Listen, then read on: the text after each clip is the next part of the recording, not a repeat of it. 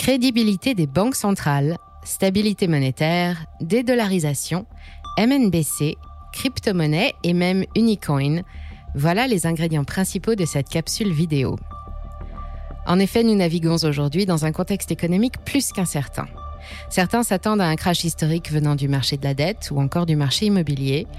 D'autres, plutôt confiants, s'attendent à une sorte d'atterrissage en douceur, la Fed et la BCE étant en contrôle et ayant tous les outils possibles à disposition pour agir en cas de besoin. C'est ce que nous avons vu récemment avec les lignes de crédit ouvertes en urgence par la Fed pour les banques en difficulté à la suite de la chute de SVB et Silvergate. Nous avons aussi eu une belle démonstration avec la Banque centrale suisse, la BNS, pour sauver le crédit suisse et éviter le risque systémique pour l'ensemble du système bancaire européen. En parallèle, le Bitcoin et autres cryptos étaient à la hausse, qui n'a pas manqué d'interroger. La reine mère a même titillé les 30 000 dollars, un niveau psychologique important pour le marché. La confiance dans les banques centrales et leur mission de stabilité économique est-elle en train de flancher? La crédibilité de ces dernières, notamment les banques centrales occidentales, semble effectivement avoir du plomb dans l'aile. La gestion du Covid et l'injection massive de liquidités a fait augmenter l'inflation. Puis, la hausse des taux d'intérêt, l'une des plus rapides de l'histoire, a amené beaucoup de volatilité sur les marchés. Avec le début de la guerre en Ukraine, les sanctions internationales à l'encontre de la Russie donnent l'impression d'une accélération du phénomène de dédollarisation à travers le monde, comme si de nombreux acteurs économiques voulaient se détacher de la domination de la monnaie de réserve mondiale, le dollar, et se libérer des actions de la Fed.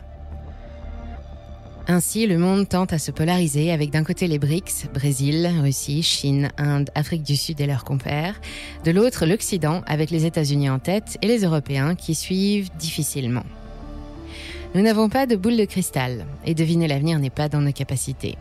Ce qui nous intéresse ici va être plutôt d'observer les différents phénomènes monétaires du moment en lien avec les banques centrales. D'ailleurs, nous avons récemment entendu parler de l'Unicoin, une monnaie tokenisée mondiale annoncée par le FMI. C'est un point que nous allons explorer.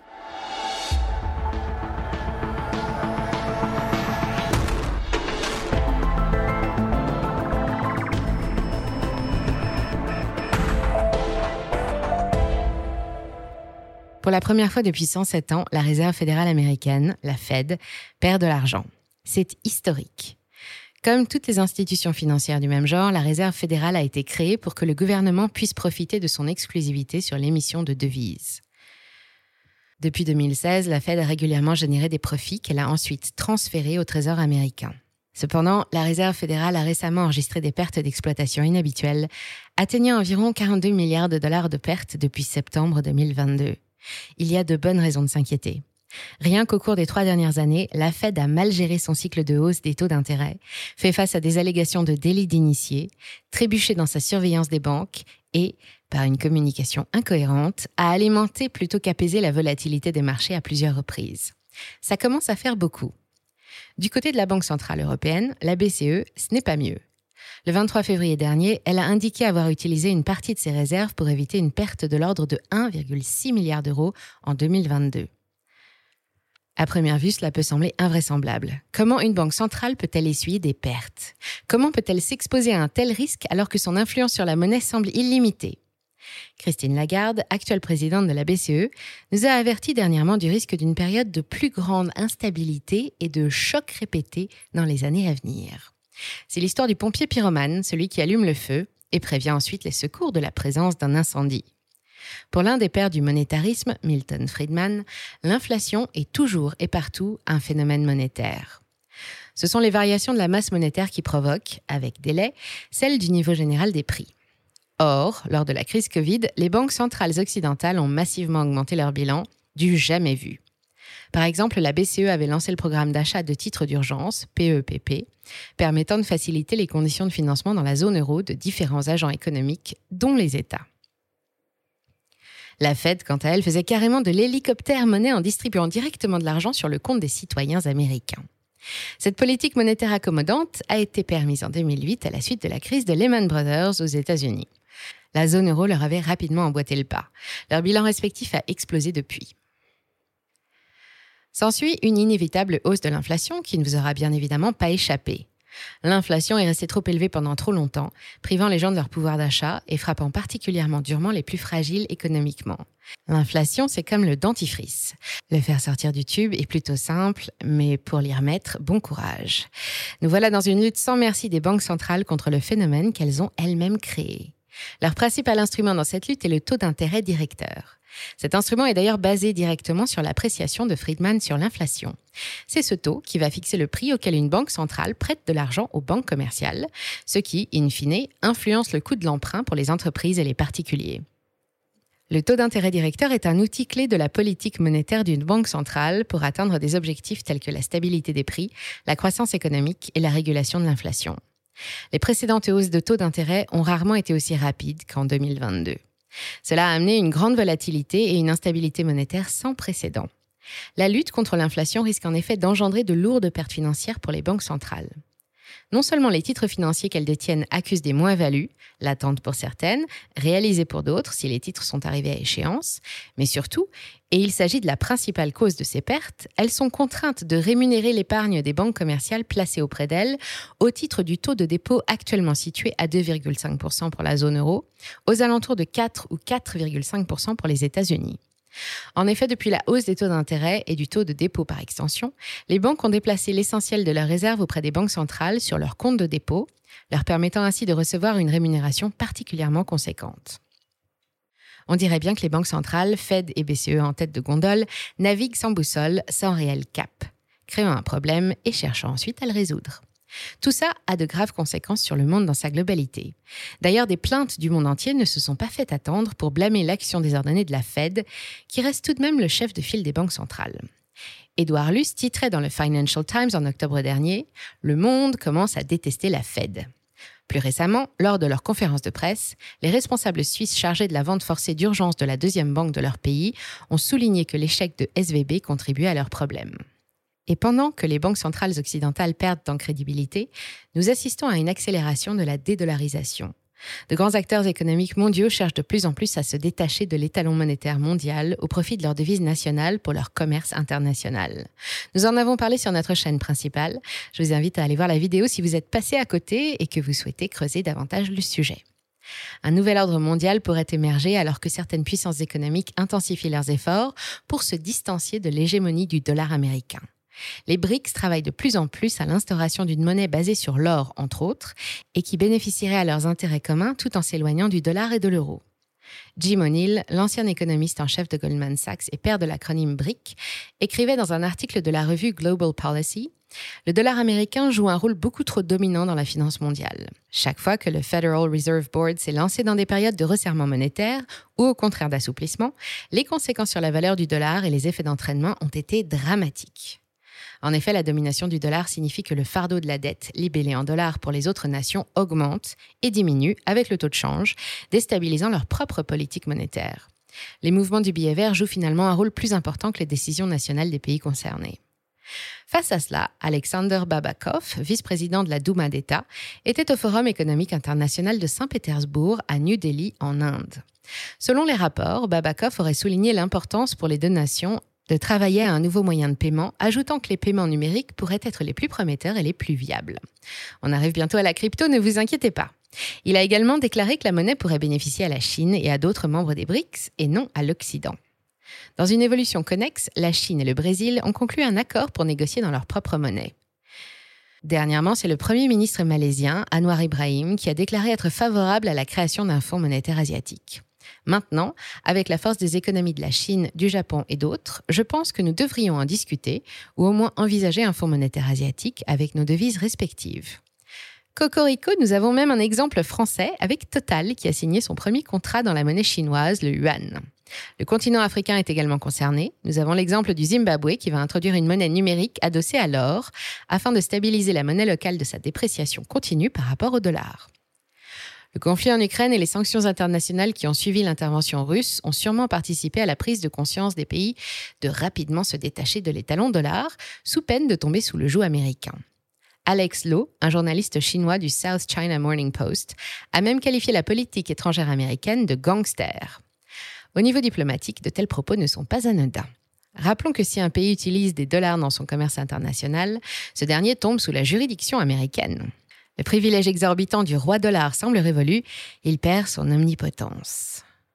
C'est un long mouvement où les premiers dominos sont déjà en train de tomber. Avant l'hégémonie du dollar, il y avait la British Pound, qui était la monnaie de réserve.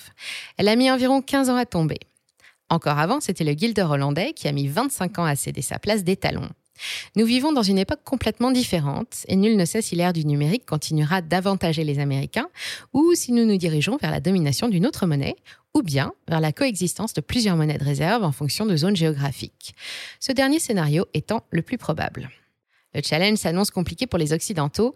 Le dollar et l'euro périclitent. Ces deux monnaies vont devoir maintenant résister face à un projet de monnaie commerciale articulé autour des routes de la soie, du Club de Shanghai, de l'ASEAN, Association des nations de l'Asie du Sud-Est, et des BRICS, comme nous l'avons vu.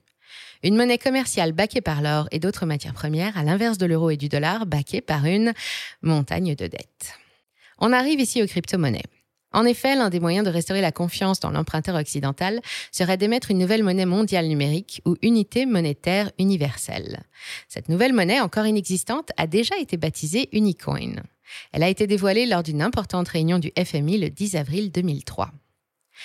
Qu'est-ce donc que ce nouveau maléfice? Car la nouvelle est de taille et beaucoup de gens ignorent encore tout de ce projet qui s'est plus ou moins construit dans l'ombre. Il s'agit du basculement vers une nouvelle unité monétaire composite, une CBDC, une Central Bank Digital Currency, inspirée des DTS, les droits de tirage spéciaux. Ce serait une sorte de super crypto 2.0 de banque centrale, destinée à évincer toutes celles, même embryonnaires par leur taille, qui échappent à leur contrôle. Elle est conçue pour fonctionner en conjonction avec toutes les monnaies nationales existantes. Un coin pour les gouverner tous et dans les ténèbres les lier pour ceux qui ont la référence. Flanqué d'une licorne, l'unicoin se prénomme aussi UMU pour Unité monétaire universelle et est symbolisé par le caractère U tréma. Il fonctionne comme une CBDC pour appliquer les réglementations bancaires et protéger l'intégrité financière du système bancaire international. Légalement, c'est une marchandise monétaire pour effectuer des transactions dans n'importe quelle monnaie de règlement ayant cours légal au moment du règlement de transactions internationales de type SWIFT. Elle jouait également le rôle de réserve de valeur fiable en s'appuyant sur un protocole de consensus de confiance, Proof of Trust, et aurait vocation à atténuer d'éventuelles dépréciations saisonnières et systémiques des monnaies locales. Cette nouvelle monnaie émane du DCMA pour Digital Currency Monetary Authority, une sorte d'AMF spéciale monnaie numérique. C'est une organisation nouvellement créée, composée d'États souverains, de banques centrales, de banques commerciales et de détail et d'autres institutions financières. Le DCMA est présenté comme un leader mondial dans la défense des innovations en matière de monnaie numérique et de politique monétaire pour les gouvernements et les banques centrales. Par le biais de son Unicoin, la DCMA veut permettre aux banques de relier des codes SWIFT et des comptes bancaires à un portefeuille de monnaie numérique UMU. Ainsi, les paiements transfrontaliers de type SWIFT passeraient par des passerelles de monnaie numérique au meilleur taux de change de gros et avec un règlement instantané en temps réel. Ne tergiversons pas davantage, George Orwell n'aurait pas rêvé mieux. Les hautes sphères utilisent donc la technologie cryptographique pour réaliser un rêve monétaire public de monnaie numérique avec un cadre d'adoption généralisé pour toutes les parties prenantes dans une économie mondiale. Avec la tokenisation du monde, nous en avons déjà parlé dans cette vidéo, les canaux de la blockchain deviennent les routes de paiement de demain. C'est déjà le cas et de plus en plus d'acteurs économiques utilisent cette technologie, que ce soit des particuliers, des commerçants et jusqu'au pays. L'expérience du Salvador est parlante. Vivre avec un simple wallet Bitcoin comme Blink est tout à fait possible. Pour info, Blink est le nouveau nom du Bitcoin Beach Wallet. La DeFi, pour finance décentralisée en grande partie basée sur Ethereum, est de plus en plus adoptée par les institutions de la finance traditionnelle. Récemment, la banque Société Générale a lancé un stablecoin euro sur Ethereum. L'Unicoin serait donc la suite logique Nos pièces et nos billets passeraient à l'ère du numérique à travers un système contrôlé d'une main de fer par une entité centrale. Ne tombons pas dans le piège de confondre un réseau de paiement comme le Bitcoin et ce sulfureux UMU. D'un point de vue technique, une CBDC signifie que votre compte bancaire est désormais hébergé directement à la banque centrale. On fait l'impasse sur les banques commerciales et la banque centrale saura tout de vos dépenses en temps réel à tout moment. Donc d'une certaine manière, le gouvernement qui va avec aussi la vie privée financière disparaîtra totalement. Les promesses du Bitcoin sont tout autres, respect de la vie privée, incensurable, décentralisé et sans permission. N'importe qui peut l'utiliser du moment qu'il a un smartphone et une connexion Internet. Envoyer des fonds à l'autre bout de la planète à moindre frais ou encore avoir accès à des produits financiers dignes de Wall Street devient accessible pour une grande partie de la population mondiale. Bitcoin vient séparer l'État de la monnaie, comme à une certaine époque où nous avions séparé l'Église de l'État. Il vient faire contrepoids au pouvoir qu'a l'État de battre la monnaie par le biais des banques centrales. Dans le cas de l'Unicoin, le lien entre monnaie et État devient gravé dans le marbre et sera désormais indéfectible. Par exemple, il y a de fortes chances pour qu'il soit relié à une identité numérique, donc pas d'anonymat possible. Il faudra faire attention d'être en bon terme avec les autorités pour que ces dernières ne bloquent pas votre compte en banque en un petit clic. Côté décentralisation, les banques centrales joueront-elles le rôle de nœud validateur? La technologie sous-jacente sera sûrement bien différente d'une véritable blockchain publique. Il y a de nombreuses questions à se poser et pour le moment, on ne connaît rien du protocole. Sera-t-il open source comme le Bitcoin? Nous ne manquerons pas de vous tenir au courant, nous gardons ce sujet dans le viseur. Merci d'avoir suivi cet épisode jusqu'au bout. Si ça vous a plu, on compte sur vous pour le partager autour de vous. Laissez un like ou une bonne note et vous abonner pour être informé des prochaines sorties. Et moi, je vous dis à très bientôt sur Money Radar.